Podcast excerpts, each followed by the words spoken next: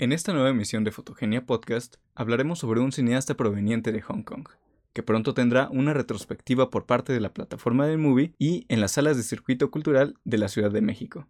Nos referimos al cineasta Wong Kar Wai, quien en su haber tiene películas icónicas como In the Mood for Love y Chunking Express. El día de hoy me acompaña Paulina Vázquez y Axel Flores. Yo soy Pablo Zamora. Quédate con nosotros.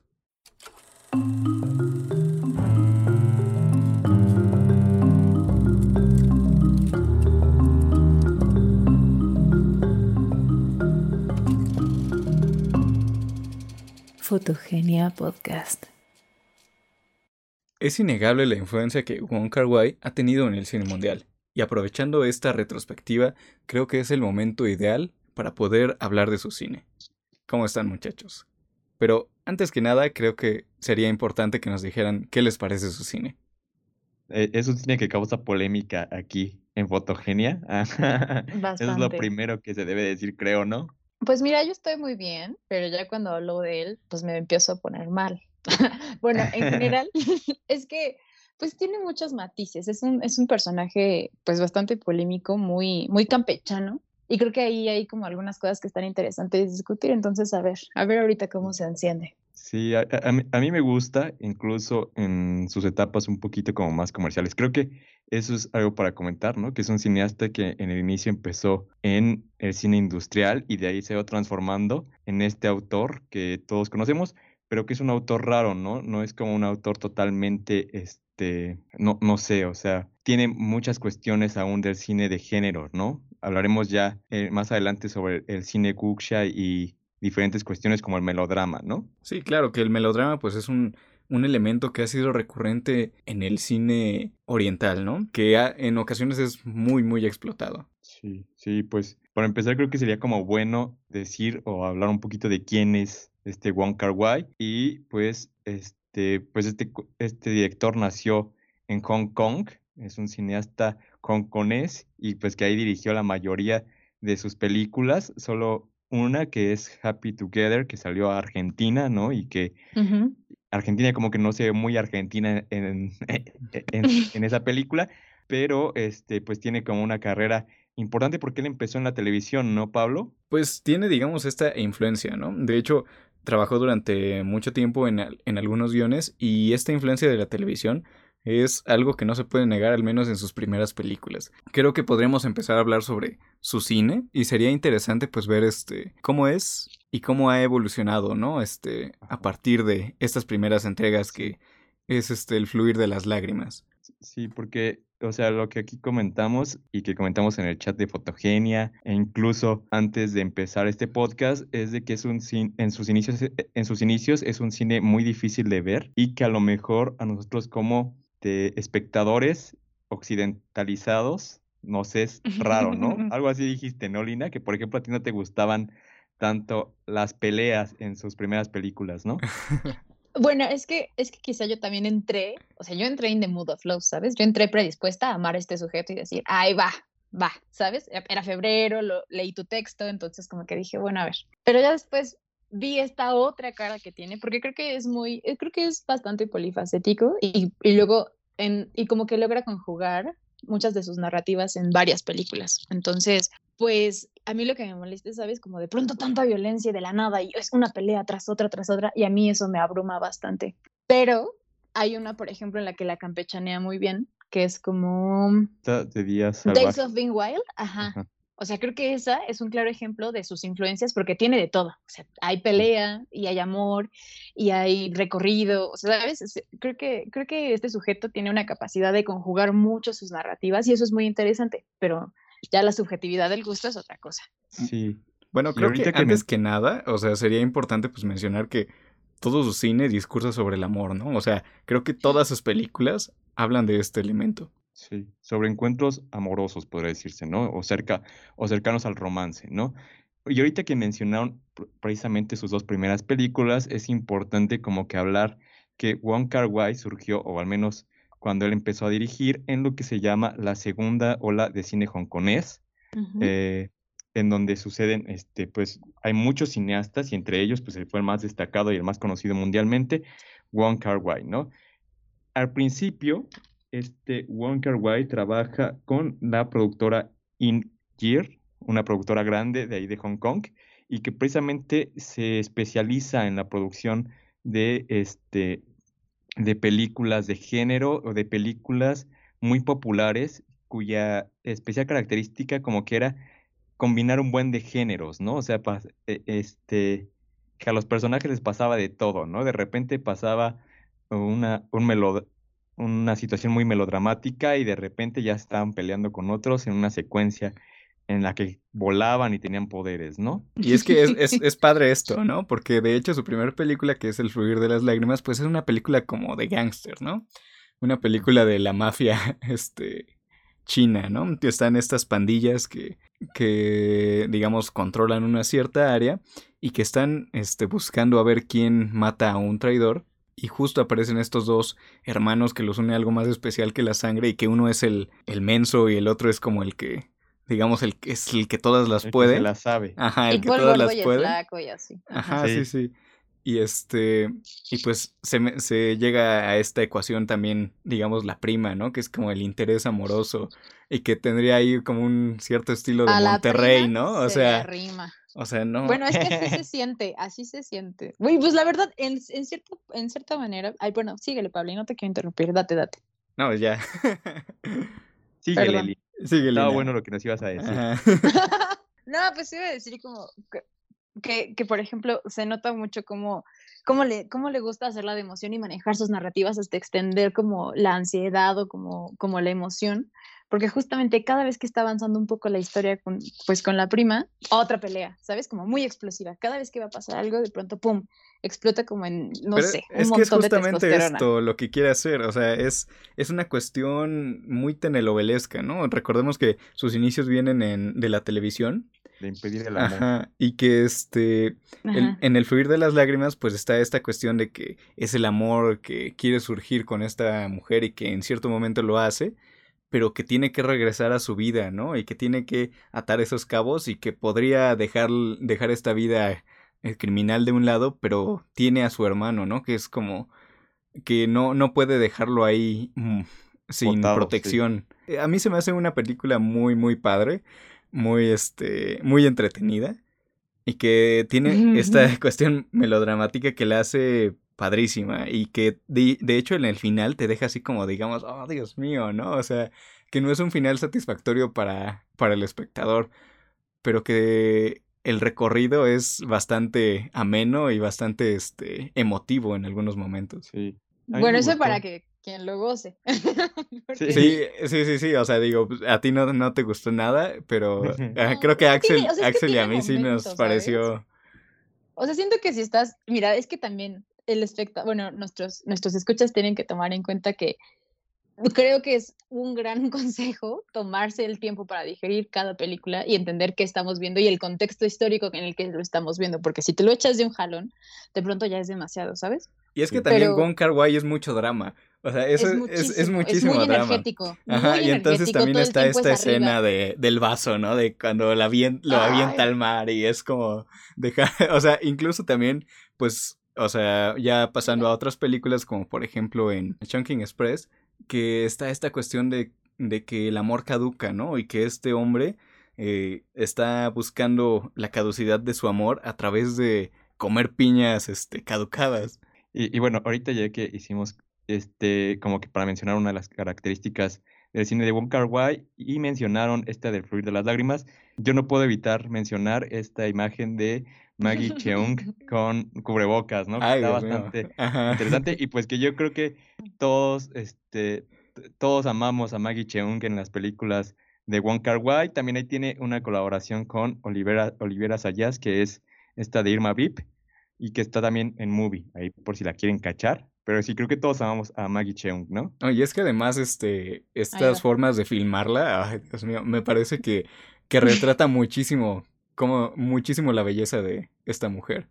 Y ahorita que ya habías mencionado lo del tiempo y la caducidad, pues ahora vamos a mencionar como un poquito las características del cine de Wong Kar Wai para pasar pues más o menos al análisis de su cine o a nuestras opiniones más bien sobre eh, sus películas, ¿no? Y creo que más o menos una de las características que tienen todas las películas de Wong Kar Wai es preocuparse por el tiempo, cómo se vive el tiempo, ¿no? Hay una, por ejemplo, ahí en, en el, en esto de días, días salvajes, que Maggie Cheung menciona que ella pensaba que un minuto podía pasar rápido, ¿no? Pero de repente este, ya se le hacían eternos, ¿no? Y hay mucho de eso, ¿no? De cómo cada persona vive de diferentes maneras el tiempo. También está el problema con la memoria, ¿no? O sea, en, en varios momentos se menciona a la memoria como, eh, ¿cómo podría decirse? Como la fuente del dolor, ¿no? De hecho, pues, en su segunda película, Days of Being Wild, es, estos dos tópicos son, son lo que va, este, digamos, a manejar en, su, en todo su cine y que son los primeros, este, es la primera vez que los empieza a tocar ya a ciencia cierta, ¿no? Sí. Igual ahorita. Ah, sí, vamos, Lina. ¿Qué, qué ah, por ejemplo, ahorita, está, ahorita que dijiste eso de la memoria, justo en 2046 empieza con una frase que dice, todos los recuerdos son rastros de lágrimas. Y pensé mucho en esa frase porque justo como que tiene algo como muy lindo en, en, esa especie de trilogía de estar abordando temas o retomar personajes o situaciones muy específicas en el, hasta el último momento de la película de la última. Entonces, pues creo que, creo que es, o sea, es un director que es congruente con sus postulados y creo que eso es valioso en algún punto. Y mm, también me parece interesante como, bueno, la manera en la que los va editando, porque justo lo que decías, como ese tipo de barridos o de alentar las imágenes, como para hacer énfasis, y la música diegética que aparte acompaña todo, como que de pronto tiende a tener aspectos bastante ceremoniales y como muy profundos, y de pronto, ¡pum! Como que es, es muy, es como muy energético, como que sabe de pronto contenerse y de pronto sí sabe explotarse. Es que, y se nota mucho en, eh, porque tiene dos discursos, ¿sabes? Este, como que siento que, ah, mira, este sí es, va como para lo comercial porque sé que voy a cubrir ciertas demandas que se me piden para un cine comercial, pero en otros trabajos, la verdad es que tiene sorpresas muy bonitas como In the Mood Love, ¿sabes? Siento que supo editarse mucho, mucho mejor. bueno, a, mi, a mi gusto. Ajá, es que también este, justo hablaba de esto con Axel y pues estábamos discutiendo, digamos, en, en si podría haber, digamos, una, una perspectiva diferente en ver las películas como fueron saliendo, ¿no? Como las fue haciendo. Y si bien no, no te ayuda muchísimo en otras cuestiones, creo que te ayuda muchísimo a ver cómo ha evolucionado, ¿no? Pasamos, por ejemplo, del fluir de las lágrimas en el que están estas escenas de, de acción y que se ralentiza el tiempo y que de hecho tenemos como cuadros sesgados, este, y que son escenas, digamos, casi casi de acción, de tensión, ¿no? Y que estos elementos los empieza a trabajar ya en sus próximas películas de una forma narrativa, ¿no? Que va, este, que ya no solamente va haciendo forma, sino que va también haciendo fondo a través de estos elementos. Justamente como que me gusta ese adjetivo que usas, Lina, y de energético, ¿no? O sea, como que si es un cineasta que sabe usar este, cualquier cosa para llevarte a una emoción, ¿no? In The Mood for Love podría decirse que incluso es como una película manipuladora, ¿no? Pero es porque, o sea, creo que, por ejemplo, la música diegética o la música extradiegética que usa está en el momento preciso, ¿no? Es un director que más que, este, que más que creer en la realidad, como que busca abstraerla, ¿no? Y, y usarla a su forma de ver el mundo, ¿no? Y por ejemplo, ahorita que, digamos, como en orden, a mí me gustó mucho Chunkin Express y esto de verla, yo creo que verla en los 90 ha de haber sido un descubrimiento, ¿no? Según se cuenta que esta película, cuando la vio Tarantino, dijo que era como la mejor película del año, aunque a mí Tarantino no me gusta, pero aquí yo, yo sí estoy con él. Y sí, ¿no? O sea, y, y, en parte se debe su éxito mundial a esta cuestión, ¿no? De que creo que Miramax de ahí tomó Chunkin Express para distribuirla en Estados Unidos. Ajá, distribuirla en Estados Unidos. Sí, y de ahí pues ya el éxito mundial que todos conocemos, ¿no? Y por ejemplo también es raro con Wong Kar Wai que este pues filmaba muchas películas al mismo tiempo, ¿no? Eh, después de estas dos películas que hizo, estas, sus dos primeros largometrajes que son El fluir de las lágrimas y Días salvajes, como que se retiró un poco, dejó de trabajar con esta productora que ya les había mencionado, fundó la propia y ahí hizo esta película del género wuxia, este, que se llama Ashes of Time y que es una película rarísima, ¿no? sí, una película... que fue súper este, criticada en su tiempo, ¿no? Que los críticos decían que no, no, este, no tenía, no tenía hilo narrativo. Es inentendible la película de alguna forma. Sí, que después quiso arreglar con esta versión Redux que salió este, después del 2000 y que ya, digamos, tiene un poquito más de forma, pero que los cineastas, digo, los críticos siguen diciendo que está inentendible. Está más bonita la copia de 2008 que hizo porque incluso tiene como más efectos especiales. Ajá. Pero al mismo tiempo de hacer Ashes of Time y que le costó mucho porque pues no conseguía fondos ni nada para estrenarla y la tuvo que estrenar así a la y se va, de hecho por eso hizo su nueva reedición, hizo al mismo tiempo Chunking Express, o sea, y, y después de Chunking Express tiene una película que en cierta forma muchos la toman como secuela, que es Ángeles Caídos y que creo que es una película muy moderna y que sí ha influenciado a muchos cineastas incluso hasta nuestros días, ¿no? Yo creo que, por ejemplo, esta película de Vegan, Largo Viaje hacia la Noche, no se podría entender tan mm, fácil sin esta de Fallen Angels. De hecho, Fallen Angels me parece que es la película que, digamos, asienta totalmente su estilo, ¿no? Ah, a mí me han comentado que en su que a parecer de muchos, eh, en Chunking Express es donde realmente es ya su, donde se empieza a ver su cine, pero a mí me parece que Fallen Angels es el momento exacto, ¿no? Porque ya tiene esta evolución en su, en su forma, que se convierte, digamos, en fondo, y que a su vez habla y que tiene un discurso, ¿no? Esta película eh, sigue a varios protagonistas, entre ellos un asesino y un personaje que, que no habla, ¿no? Ajá, que es muy, muy extraño y que incluso tiene una escena en la que le da un masaje a un cerdo muerto, que es, ah, o sea, ese, esa escena vale, vale oro, ¿no? aparte, creo que es la, una de las películas más cómicas de Wong Kar Wai. Tiene, este ajá, tiene, humor absurdo, ¿no? Ajá, y es que tiene humor absurdo, pero es un humor absurdo bien trabajado. Sí. Y es. Sí, no, este está muy absurda la peli. Ajá. Pero tiene, ya te digo, tiene ya un discurso sobre el amor, ¿no? Que es, que es lo que empieza, digamos, a tener en, en todas estas películas y que habla sobre disfrutar el viaje y no, no estar este, pensando en el final, ¿no?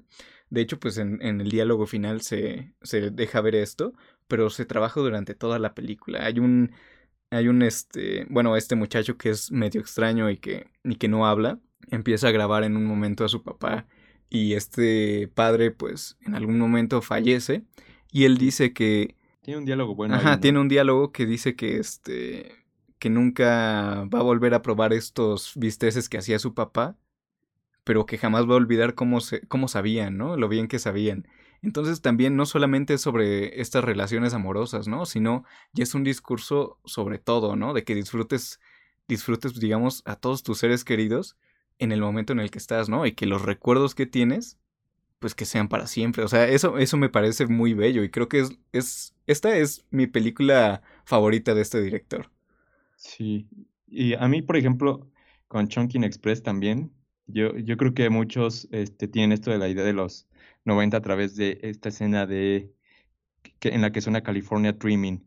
Y, eh, y es interesante porque yo creo que en esta película también está lo de la memoria, ¿no? O sea, ahorita que estaba como recordando diálogos e incluso que los anoté, está lo de eh, si los recuerdos pueden enlatarse, espero que no caduquen, ¿no? Ah, está como todo mm. eso y es algo como muy presente también en esta de Ángeles Caídos, ¿no? Que como dices, es prácticamente vivir el momento y pues disfrutarlo, ¿no? E, este diálogo final que dice, sabía que me iba a bajar, pero pues ese momento fue fabuloso, ¿no? Ajá, no, me parece bello, muy, muy, muy bello su cine, y de hecho, justamente que mencionas esto ahorita, es importante citar que, bueno, mencionar que este director como que se autocita, ¿no? Tiene elementos muy parecidos en diferentes películas. Por ejemplo, este personaje de Fallen Angels que queda sin hablar porque una vez comió una lata de piña en mal estado y que en Chunking Express está este personaje que empieza a comer piña en mal estado, ¿no? Para que, o sea, como una manera de olvidar a su amor. Y bueno, y ahora que mencionamos estas dos películas, la más, el largometraje siguiente es esta película que sí filmó en Argentina y que se llama Happy Together, si no me equivoco. Y pues, ¿qué te pareció esta película, Lina? Ay, Axel. pues me pareció muy problemática. Es que mira, hay varias maneras de ver las películas y depende de la perspectiva, sabes, como que siento que la agarré desde una perspectiva muy crítica sobre género, ah. porque me parece como, bueno, pero también hay que pensar en la época en la que se estaba grabando, ¿no? Porque yo ahorita desde una perspectiva actual la veo y digo, ay, otra vez, o sea, está retratando a dos sujetos masculinos que son homosexuales y que tienen una relación de, ah, soy bien perro macho, pero, y, y soy agresivo y violento, pero también quiero amar y entonces como que está esta frustración y es como ese estereotipo del hombre homosexual que a mí me parece problemática. También, por ejemplo, como decirle que de pronto hay una escena donde le dice, es que tú eres una putita porque y quiere decir que están a las 3 de la mañana y lo despierta para que le diga cuántas parejas sexuales ha tenido y uno sobre el otro y como ese tipo de, de vorágine que de pronto todo el tiempo es un, como un gritadero y de la nada otra vez están bien y otra vez gritadero, me pareció muy abrumadora. Pero también, por otro lado, me llegó porque, ay, usa a, a Caetano Veloso cantando cucurrucucú para acompañar sus escenas. Y digo, híjole, o por ejemplo, lo de las cataratas del Niágara, bueno, las cataratas de Iguazú, perdón. Ajá. Eso me pareció muy interesante porque es un sujeto que no le tiene miedo a la multiculturalidad. Y eso, o sea, me parece bastante arriesgado de su parte porque pues es un cine de, o sea, bueno, de un chingo de, continentes. Ajá, estamos a un océano de distancia y de pronto se le da la gana, ¿no? Como utilizar este tipo de música y de pronto pues eso como a mí, como latinoamericana, me acerca a su cine de cierta forma. No, y es que, este, ajá, justamente ahorita que mencionas esto, o sea, de hecho, este, en El fluir de las lágrimas, pues está Take My Breath Away en, este, en otro idioma y este también, por ejemplo, en, In the Mood for Love está este una canción también en español que es quizás, quizás, quizás, ¿no?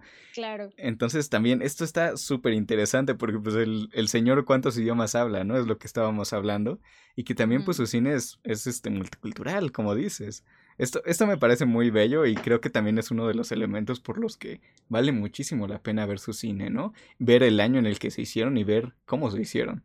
Aparte, este, algo que se me, se me olvidó mencionar es que, por ejemplo, acá Wong Kar Wai, y esto es a lo mejor algo que se nos va como espectadores, que ya nos dijo Lina que somos espectadores occidentalizados, este, que, que utiliza, utilizaba muchos, este, muchos cantantes famosos allá en Hong Kong, por ejemplo, en Chongqing Express sale Faye Wong como este como, como una de las como una de las actrices y también en su en sus primeras películas los, los protagonistas son cantantes de una banda popular.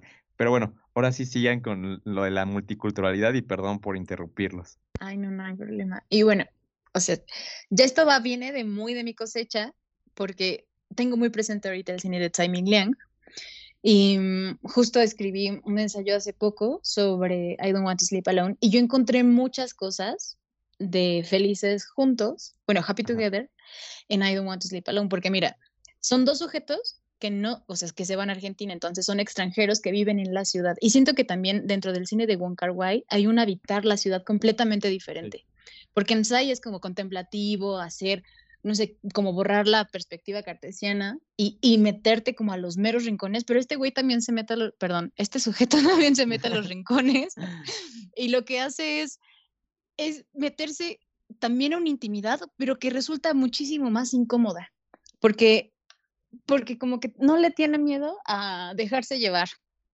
y a explotar lo más que pueda. O sea, su, su violencia es como, bueno, si nos vamos a pelear, nos vamos a pelear a gritos, ¿sabes? De pronto era como, eso me pareció muy latinoamericano de su parte. O sea, como que hay algunos, bueno, me acuerdo, eh, a lo mejor suena, suena, muy grosero, pero no es en un afán de hacerlo peyorativo, pero, o sea, pensé mucho en los programas como, como tipo Laura en América, ¿sabes? Donde todo es una, una ola de violencia tras otra ola de violencia y de gritos y de gritos y de gritos. Como que si se van a pelear es en serio, ¿sabes?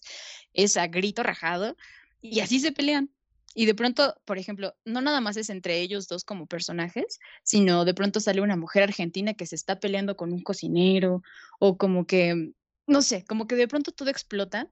Y luego, por ejemplo, para retomar lo de los paralelismos y finalizar, estaba pensando también que pues son dos sujetos y de pronto las chinches en el colchón y que uno limpia al otro, ¿sabes? Como que, pero eso ya es como, como este, este tipo de, de conexiones que se, que se van haciendo a través del tiempo y lo pienso también porque, pues son dos maneras, o sea, son dos tipos de cine asiático que abordan el amor de una manera muy diferente, porque sí hay un abismo entre Wong Kar Wai y Tsai Ming Liang, pero me parece muy interesante su punto de vista porque, a pesar de que no me gusta y no concuerdo, tiene su manera de apropiarse del tema, ¿sabes? Y pues ya. Pero tampoco siento que, este, o sea, como que sea homoerótico el asunto, ¿no? Porque de hecho sí problematiza, ¿no? De hecho el, el, mismo protagonista dice, pues es que si me dice que regrese voy a regresar. Y el güey sabe que está mal, ¿no? Pero no puede hacer otra cosa. Entonces también es como un viaje en el que tiene que separarse de, de esta pareja que es súper problemática y súper tóxica para un final, pues más o menos, este, esperanzador, ¿no? Para, para este protagonista y su nueva, digamos, posible pareja. Sí, y aparte está interesante esta cuestión de la explosión del cine asiático en los 90 también, ¿no? O sea, de cómo salieron un buen de cineastas que al día de hoy seguimos comentando y de cómo a veces sus discursos se parecían o eran totalmente contrarios, ¿no? Este habitar de la ciudad está también muy presente en la que ya habíamos comentado, en la de Ángeles Caídos, y creo que también tiene como una suerte de, este, pues de preocupación por lo que viene, ¿no? Y de esta, no sé, como esta paranoia de decir ya viene el 2000 y que están otros cineastas, ¿no? Que, y, está interesante eso, volver a esas películas también. Igual a lo que, bueno, me gustaría hacer un paréntesis porque a lo que yo me refiero con homoerótico es que en general la cultura heterosexual masculina es homoerótica y a lo que esto se refiere a, a que no nada más en, Happy Together, sino que en todas sus películas yo veo una constante de sujetos masculinos atractivos que tienen, el, o sea, son todas mías y soy un sujeto que no, o sea, sabes, como que todo va en un homenaje hacia la masculinidad. Y entonces sus personajes son como muy propios de sí, son los escritores, son los que, como los que mueven ahí, ¿sabes? Y es como, por ejemplo, y eso lo vemos muchísimo en As Tears Go By, porque ahí, por ejemplo, todo es todos los jefes tienen que, o sea, admiran al jefe. Por ejemplo, pensemos en esta escena en donde llega el hermano con la pistola y, le dice, ¿quieres tu dinero? Pues toma, ahí está tu dinero. Entonces, el devolverle la paga fue como la humillación. Y en, el momento en el que pierden la admiración por este sujeto fue como con permiso, ¿sabes? Es a lo que me refiero, como que no, no solamente como, como no, no es que se se enfoque solamente a lo homoerótico, sino como a esta cultura de engrandecer al sujeto masculino y de ponerlo ahí, pero creo que también es muy contemporáneo de su época. es algo como... Sí, era algo que era normal, ¿no? Digamos, en, en, en ese momento estaba muy, ajá, o sea, ¿sabes? Como, ah, mi chaqueta de cuero y voy a ir y la rocola, como que siento como esa, esa esencia y es a lo que me refiero.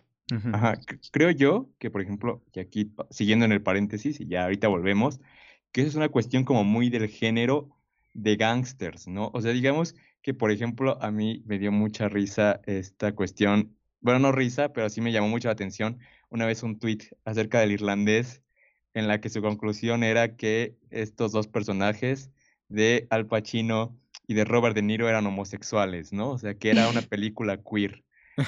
Y, me llamó con mucho la atención y ya después dije, no, pues es que está raro, ya después lees su análisis y dices, ah, pues es tan volado, ¿no? Entonces creo que eso del homoerotismo sí está muy presente en el cine de gangsters y creo que es algo que a lo mejor que tenemos que, que, como decían la vez pasada este Samuel sobre Disney, que luchar contra esas representaciones y me llegó a, la cabeza una película que se llama Mickey y Nicky de esta Ellen May, que es también una película, digamos, en este género de gangsters, pero que ahí también hay un poquito de esa inspección en el homoerotismo y en, en, en luchar contra estas representaciones, ¿no? De, del más fuerte. Incluso también porque sus personajes femeninos, ay, bueno, para, para allá, ya es lo último, pero pensando en esto, que creo que es muy importante, yo creo que muchas, yo he notado que a muchas, por tweets también, no nos late tanto esa interpretación, ¿sabes? Como en Astir's As Tears Go By, eh, la chica es como, güey, te voy a dejar tantos vasos de vidrio para que los rompas. Ajá. O sea, el vato llega una noche súper violento y la morra enamoradísima del güey violento. ¿Sabes? Ese tipo de cosas hoy son tremendamente problemáticas y no se pueden dejar pasar de lado. no. Entonces, por eso es lo que digo, como que, híjole, en la madre. De pronto es como, ah, pero tiene, pero sí, pero hay que verlo como por todos sus, por todos los lados, ¿no? Por un lado está como, como este director que estaba adaptándose e introduciéndose a una época y, que tuvo su resultado porque ahora es lo que es. Y ahora es como lo vemos y sabemos y entendemos que ese es un estereotipo de la época, ¿no? Ahorita ya a lo mejor haría otra cosa completamente diferente. Pero, pero creo que eso es, eso es algo importante, como de hacer esa distinción entre lo que estamos viendo y analizarlo para poder entender más allá de nada más nuestros prejuicios, ¿sabes? Porque siento que también ah, de pronto es como, es algo tan fuerte que pues sí choca con todos nuestros valores y nuestra ética, pero también es interesante analizarlo por otros lados para poder ver su, su pues su, su aportación cultural, ¿sabes? Porque creo que, creo que él, o sea, por más que no me guste, o sea, ha dejado una huella.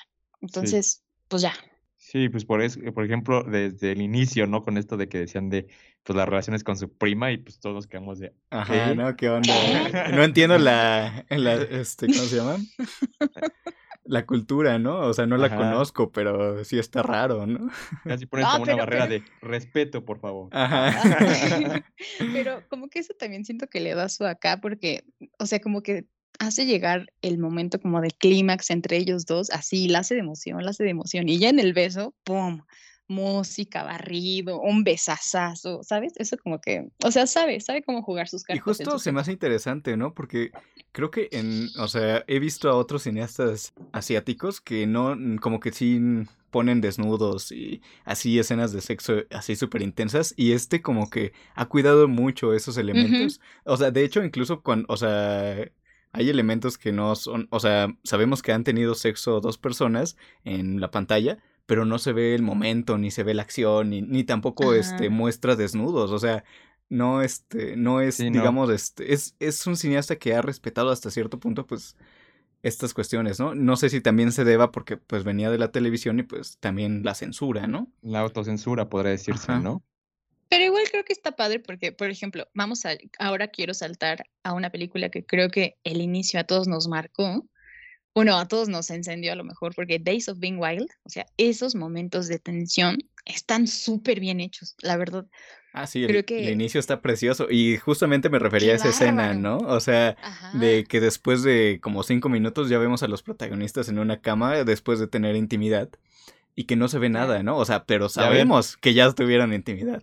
¿Qué, le dice el protagonista a, Maggie Cheung? A ver. Le dice, le dice, hoy vas a soñar conmigo. Y es como de la... Pero es que llega con una, ¿sabes? Con una seguridad, con un dominio de sí mismo y con un puerto que uno dice en la madre. Cualquiera cae, la verdad cualquiera cae. Sí, Pero, se veía ligador el chavo, ¿no? Ajá, sí, tremendísimo. Y, y, también como que, como que la forma en la que tiene de acercarse a esas tomas, o sea, se siente tan, tan cañona la cercanía. Y en varias películas, o sea, esto creo que lo mantiene porque en, en 2046 también hay unas escenas en donde se le acerca muchísimo y le acaba de conocer, ¿no? A una de sus vecinas. Entonces, creo que tiene una capacidad de manejar la tensión porque sí, eso sí es algo que le reconozco bastante al sujeto, o sea, la tensión sexual y sensual, ah, nada más así, con, con, acortar distancias y mantener la cámara a una distancia en que nos deje entrar pero sin tocar, creo que eso es algo muy, muy bien trabajado. Justo este, ¿qué otra película, no? Ya más o menos para ir terminando, mm, creo que va a ser como la última película que vayamos a mencionar, que va a ser esta película de In the Mood for Love, que tiene todos estos elementos que menciona Lina y que ya hay un trabajo muy, muy increíble detrás, ¿no? Y que creo que esta es su favorita de ustedes dos. Sí, sí, no manches. O sea, yo creo que es la mejor película de Wong Kar Wai, la neta. O sea, bueno, viene una, ¿no? Viene una que va, que va, que según está por estrenarse y que es, se llama Blossoms Shanghai y no sabemos cómo va a estar, pero yo creo que las que hemos visto, la mejorcita para mí es In the Mood for Love. Sí, sí, la verdad también, la mía. Aparte porque es como una gran carta a, bueno, voy a caer en el cliché de la carta de amor, ¿no? Pero eres una gran carta de amor a la, este, pues a los amores no, este, pues, pues no, consumados, ¿no? Ajá. los tres dijimos lo mismo, ah, justamente. lo sabemos, porque neta nos llega, ¿sabes? O sea, a mí, por ejemplo, a mí particularmente me frustra mucho. yo cuando veo una película, quiero que caigan, quiero que pequen, ¿sabes? O sea, neta me encanta cuando veo dos personajes que luchan. No, y, y, el aguante, porque, ¿sabes? O sea, tienen una intimidad muy diferente. O sea, tienen una, una cercanía que solo se logra a partir de la vulnerabilidad del otro. O sea, porque se atreve a contar lo que tiene miedo, lo que no, lloran en, un, en una simulación de lo que le va a preguntar al marido de la chica. Y bueno, ella se ve, aparte de que se ve preciosa, yo creo que es una gran actriz. O sea, a mí me transmite mucho nada más con una mirada, con cómo se mueve, su dominio corporal. Su dominio corporal es muy cabrón. Su forma de, o sea, la verdad es que una cosa es ponerte el vestido y otra cosa es portar el vestido y a mí me parece que ese sujeto femenino lo logra muy cabrón. Sí, el porque siento, es buenísimo en esa película. Sí, y siento toda su emoción, o sea, nada más, por ejemplo, pensemos en ese trayecto en el que va por, va por comida y entonces pasa en el callejón y baja las escaleras y se ven y, uff, yo creo que esa forma de montar esa escena es maravillosa, porque la música y la manera en la que ella pasa, no sabes si sí pasó o no pasó, pero justo es como, güey, quieres recordar todo ese momento que acabas de vivir varias veces. Me parece, me parece una gran, una gran película, In the Mood of Love. Sí, y justo este, e, e, esta rola que se llama Yumehis Them y que la compuso Shigeru Umebayashi y que, está, y que pues es la que acompaña los trayectos en los e, en esto de los, como por decirse, en los callejones ahí de Hong Kong y que es buenísimo, ¿no? Eh, y ahí se resume un poquito del cine de Wong Kar Wai y como decías, hay mucho romance, hay mucha intimidad entre estas dos personas que pues desean amarse, pero que al final no pueden, ¿no? O deciden no hacerlo porque, uff, esta parte, ¿sabes qué parte me encanta cuando le dice, si tuviera otro boleto, ¿vendrías conmigo? ¡Ah! ¿Sabes? Es como, ah, porque le pone todas las cartas sobre la mesa. Y luego en 2046 sale el peine, ¿no? De que ya no quiso y así. O sea, y por ejemplo, esa parte también me parece preciosa, la de que se va a un ay, ¿cómo se llama? Pues a un recinto antiguo como arqueológico. De verdad no me acuerdo dónde, pero que hace un hoyito en la pared y cuenta su, secreto, y luego lo llena de hierba. Es como, güey, no sé, me parece, me parece maravilloso, fascinante. Tiene unos aspectos poéticos cabrones en todo el filme, desde que inicia hasta el final. Incluso, por ejemplo, pensemos en la escena donde su editor, su editor esté todo molesto, que todo el tiempo le está pidiendo dinero y así o sea, el humo, ¿sabes? El humo llena todo el tiempo todo y es como sus pensamientos. A mí me fascina pensar como en esas escenas porque no le da miedo usar el alto contraste. La verdad, ver muchísimas, o sea, creo que tiene un dominio de, también como de arriesgarse con el color y bueno, me vale gorro. Esto es rojo y esto es rojo y esto es verde y esto es verde. Y ya, así tal cual, te lo deja venir. Entonces creo que creo que esa es una gran película en muchos, en todos los aspectos. No, es que hablando sobre amores no consumados, me, me, acuerdo del fluir de las lágrimas, ¿no? Y como que quiero llorar un poquito por el protagonista. No, no, no, no. De verdad, esa, esa me gustó muchísimo. Pero en The, Mood en The Mood for Love, o sea, también es una cosa preciosa, ¿no? Justo esto que menciona Lina de, de cuando va a esta zona arqueológica y a contar su secreto, uff, uff. Uf y recontra uf. No, todos salimos al patio a hacer un hoyito. No, sí, sí te deja con una gran, con un gran vacío esa, esa escena. Y pues bueno, ya, ya que vamos llegando como al final, yo no la tengo tan fresca esta película, que es una de las últimas que se va a presentar en esta retrospectiva y que va a estar en Cineteca Nacional, en Cine Tonalá y pues en la plataforma de Movie y que, y que tú sí la viste apenas, Lina, y que es 2046. Háblanos, ya nos has hablado de ella, pero háblanos un poquito de qué va esta, esta cinta. Pues 2046 es un filme bastante interesante que también después se ve un poco guiñado por My Blueberry Nights, porque es una historia de, bueno, hay como una especie de metaficción también, porque se trata del mismo escritor retomando la historia de In the Mood for Love, y bueno, pues este escritor sigue escribiendo, pero ahora se encuentra como a una mujer que al parecer es su vecina y empiezan a tener una relación íntima. Aquí sí se consume el amor, sí se ven un poco más de escenas sexuales. Incluso, incluso creo que sus escenas sexuales en esta, en, en la de Días Salvajes, sí se llama así, ¿no? Sí. Y en esta, en la de Días Salvajes, son muchísimo más evidentes. O sea, sí se deja ver un poco más de piel y, mucho más de cómo están. Sí, ah, sí, bueno, Happy Together, ¿no? O sea... tremendo. Ah, ahí Ajá, sí, ahí sí hay este desnudos, ¿no? De hecho, incluso hay personajes, este, cuando creo que está en la carnicería. El principio inicia tremendo, ¿eh? Ajá, sí, sí, sí. Ay, güey. Acá viene este, la ley del deseo de Almodóvar, ¿no? Acá también. Ah, sí. Sí. bastante. Y bueno, el punto es que pues esta película es una, es una continuación e incluso y hace guiños a estas dos películas que les menciono, que son um, the Most for Love y Days of Being Wild, porque retoma personajes y parte de las historias. Y creo que, pues, no, yo creo que no le llega para nada a In the Mood for Love, pero creo que tiene algunos, algunos, algunos aspectos interesantes. Creo que también es bastante descoranos. Desco... Bueno, está triste. Ok. y, y ya por último pienso que mm, también como que aquí me deja muy claro como la postura en la que se sitúan sus sujetos masculinos, ¿sabes? Porque creo que en The Mood for Love todo el mundo amó al sujeto masculino porque decías, güey, no se pasó de lanza en ningún momento, ¿sabes? O sea, los dos no se dejaron dominar por el deseo, que muchas veces es súper fuerte, y él respetó, o sea, porque los dos tenían sus que veres con otras personas y que también algo chido que decía Pablo hace rato es que nunca vemos sus caras, ¿no? Eso es algo muy padre. Ajá, sí, que va, pues digamos, a la forma, ¿no? A cómo lo está presentando. Exactamente, su contenido tiene todo que ver con su, bueno, la forma tiene todo que ver con el contenido y en esta, por ejemplo, pues sí se deja llevar un poco más, como que siento que es un poquito más complaciente, le mete un poco como, tiene un aspecto futurista medio extraño, Sí. pero, eh, pero igual, bueno, o sea, como que deja entender quién es Wong Kar Wai y cómo no se despega de lo que él cree y cómo lo explota. Entonces, pues es interesante, pero mi favorita sigue siendo In the Mood for Love.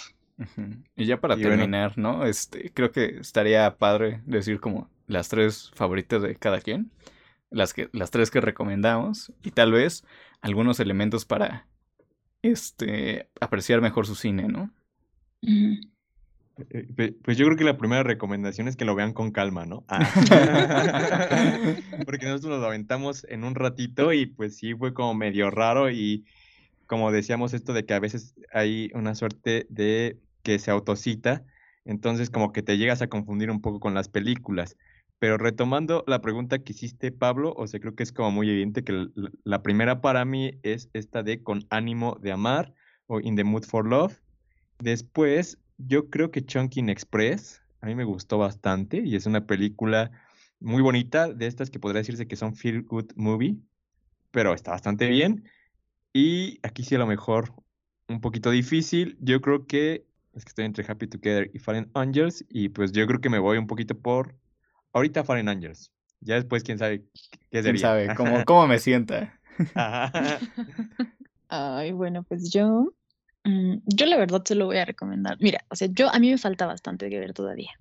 Me costó muchísimo más trabajo que ustedes procesarlo porque pues, pues porque sí, no tengo tanta testosterona en mi cuerpo, ¿sabes? O sea, yo necesitaba más arrumacos y la que más me complació en ese aspecto y en todos los demás aspectos fue con el ánimo de amar, In the Mood for Love, creo que esa es una.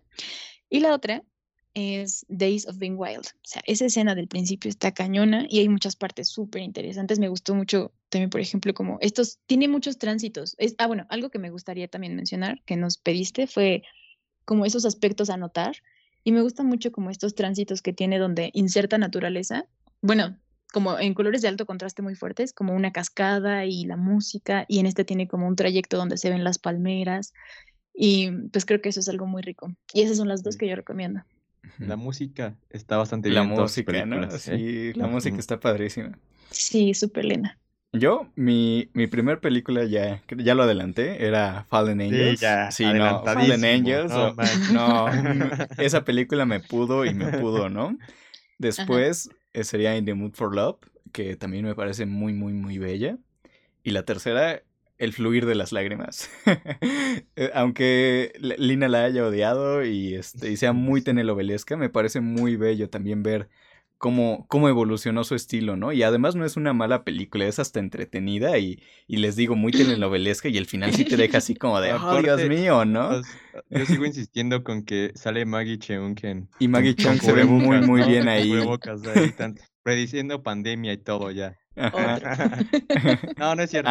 De las recomendaciones que, que tendría, creo que sería muchísimo ponerle mucha atención, ¿no? Porque el ritmo es muy, muy, Ah, sí. este, muy, o sea, es muy rápido el ritmo. Hay momentos en los que salta del tiempo y no te das cuenta, ¿no? O tienes que estar ahí escuchando bien los diálogos para saber que ya pasó bastante tiempo. Eh, también tiene como, digamos, este, algunas escenas de baile que están muy, muy padres y que, y que les digo también van aderezadas con el, con la música, ¿no? Y también checar un poquito, este, porque noté en algunas películas que el clima tenía muchísimo que ver con el estado anímico de sus personajes. La Mucha lluvia. Principalmente. Ajá. Sí, mucha lluvia. Las lluvias y las tormentas, el agua y el sudor, ¿no? Cómo, cómo es tan expresivo en este cine. esas serían mis recomendaciones y este, algunos aspectos a tomar en cuenta si es que ya vieron unas películas de él y no las, y no las apreciaron desde esos puntos de vista, o si apenas se van a iniciar con este cineasta, ¿no? Y pues la neta que si va a haber oportunidad de hacerlo, eh, pues si ya van ustedes a cine, pues sí estaría chido echárselas ahí en una sala, porque yo creo que verlas, por ejemplo, esta de Ángeles Caídos, la neta si en cine sí te da de pegar. Eh. yo la que quiero ver en cines es Chunking Express, la voy, me voy a ir a dar una vuelta para buscarla en los cines, porque creo que no la percibe bien en mi casa, entonces esa es la que le tengo ganas. Para que suene alto California Dreaming. Ajá, en el cine, en todas las bocinas. no, pues sí, pues muchas gracias por escucharnos, a los que hayan llegado hasta el final del podcast. Estas son las películas que se van a presentar en esta retrospectiva que va a estar en Cineteca, en Cine Tonalá y en este y pues en Movie, ¿no? Ahí lo tienen. Pues bueno, ya nada más ahí Vamos, a lo mejor vamos a estar escribiendo de las películas también. Este, ya, ya escribimos sobre una, que ahí está en el blog, que es Con ánimo de amar. Ahí que se estrena una versión remasterizada en movie, ¿no? Ajá, y que ya es este 19 de marzo, o sea, ya apenitas. La próxima semana. Entonces ahí lo tienen para adentrarse en el cine de Wong Kar Wai. Y pues bueno, muchas gracias y pues hasta la próxima. Chao. Bye. Gracias por acompañarnos. Escuchaste Fotogenia, un podcast para los amantes del cine.